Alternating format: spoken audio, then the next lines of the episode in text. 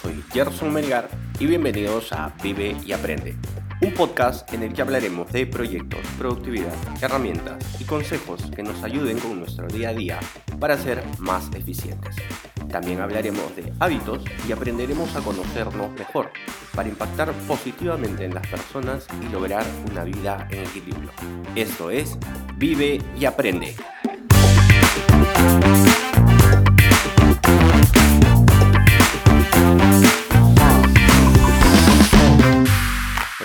¿Cómo han estado? Les cuento que el día de hoy les tengo un episodio diferente. Hoy les quiero regalar una reflexión que tiene mucho que ver con la situación actual que estamos viviendo. Vamos a cumplir casi 60 días en un periodo de cuarentena. Eh, de hecho, hay muchos negocios que están parados, la economía a nivel mundial está detenida y como es lógico, nos preguntamos qué va a pasar, cuándo va a pasar esto, cómo se van a reactivar las cosas cuando esto termine. Y esta es una incógnita que tenemos todos. Lo que quiero con este episodio es darles un cambio de mentalidad. Hace un par de semanas terminé de leer El secreto de las siete semillas de David Fishman.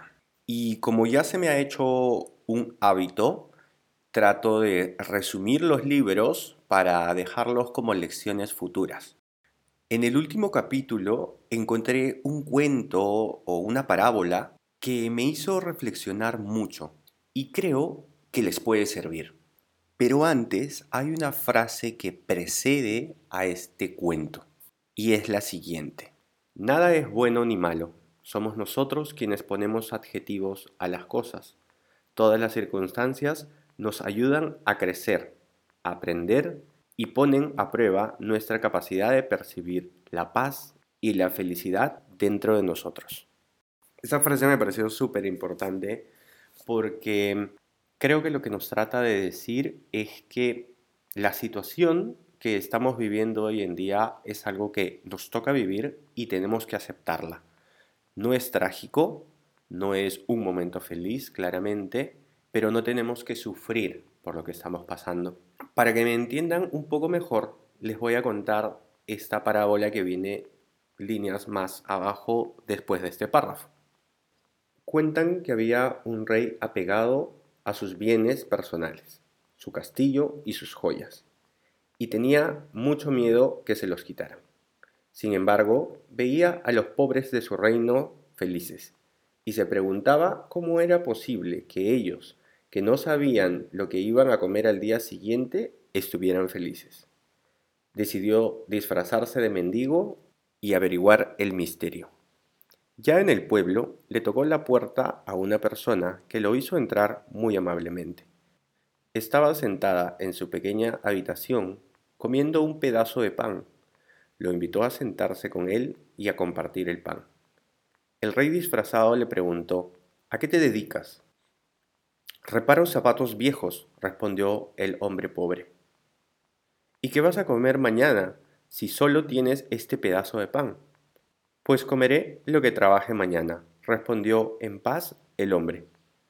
El rey volvió a su castillo y dio un edicto con maldad. Estableció que nadie podía reparar zapatos en el reino. Se dijo a sí mismo, Vamos a ver si este hombre ahora sigue tan tranquilo. Al día siguiente, el rey fue nuevamente a buscarlo, pero lo encontró con un pedazo de pan y un queso. El rey disfrazado le preguntó, Vi que el rey había dado un decreto por el cual era imposible reparar zapatos. ¿Qué hiciste?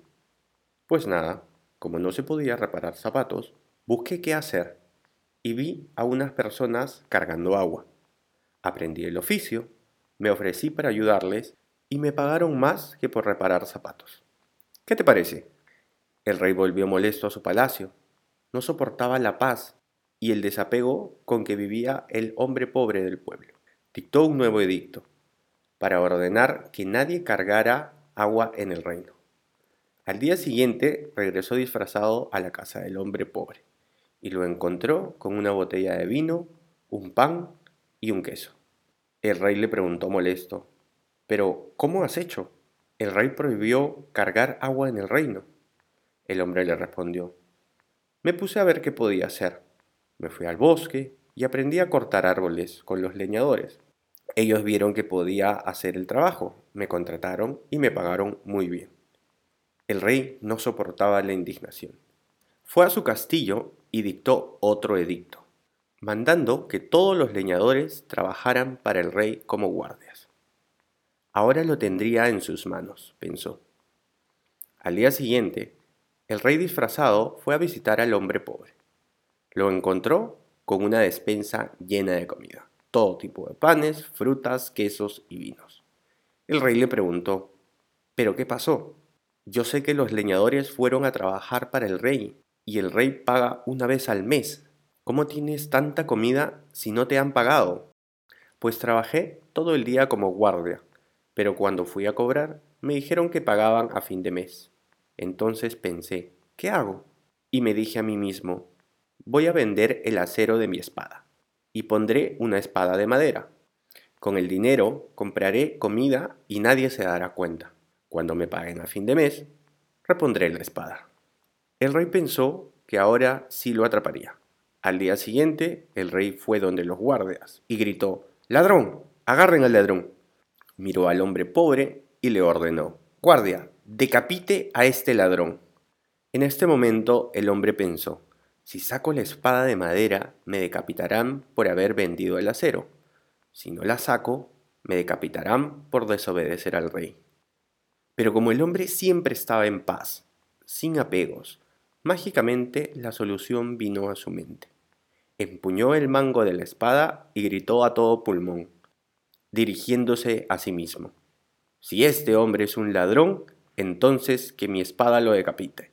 De lo contrario, que mi espada se convierta en madera. Extrajo con fuerzas la espada, la expuso en lo alto y toda la gente se asombró. ¡Milagro! ¡Dios! ¡Que viva Dios! exclamaban. El rey se acercó, lo nombró su primer ministro y le dijo, hoy me has enseñado una lección. El mensaje es, vive la vida como el hombre de la espada Enfrenta los problemas con desapego y compasión. Vive tu libertad. Toma una actitud de flexibilidad en la vida. Como en la historia, cuando vivas así estarás alineado y siempre obtendrás respuestas creativas a tus problemas. Espero que este fragmento del libro les haya gustado. A mí me enseñó algo sobre el apego. Creo que es el apego el que nos genera esta ansiedad. El miedo a que perdamos lo que tenemos es lo que nos perturba y no nos deja pensar en otros caminos, en otras soluciones, en otras alternativas a nuestros proyectos y a la situación actual, independientemente de cómo nos veamos afectados. Como decía la frase del principio, Nada es bueno ni malo. Somos nosotros los que le asignamos un nombre, un adjetivo. ¿Qué les parece si le asignamos una etiqueta de reto? Los dejo con esa reflexión. Eso es todo por el episodio de hoy. Nos vemos el siguiente episodio con un invitado. Pueden seguirnos en nuestra cuenta de Instagram Vive y Aprende Blog, donde les avisaremos cuando publicamos nuevos episodios y recompilamos los consejos que nos acompañan día a día.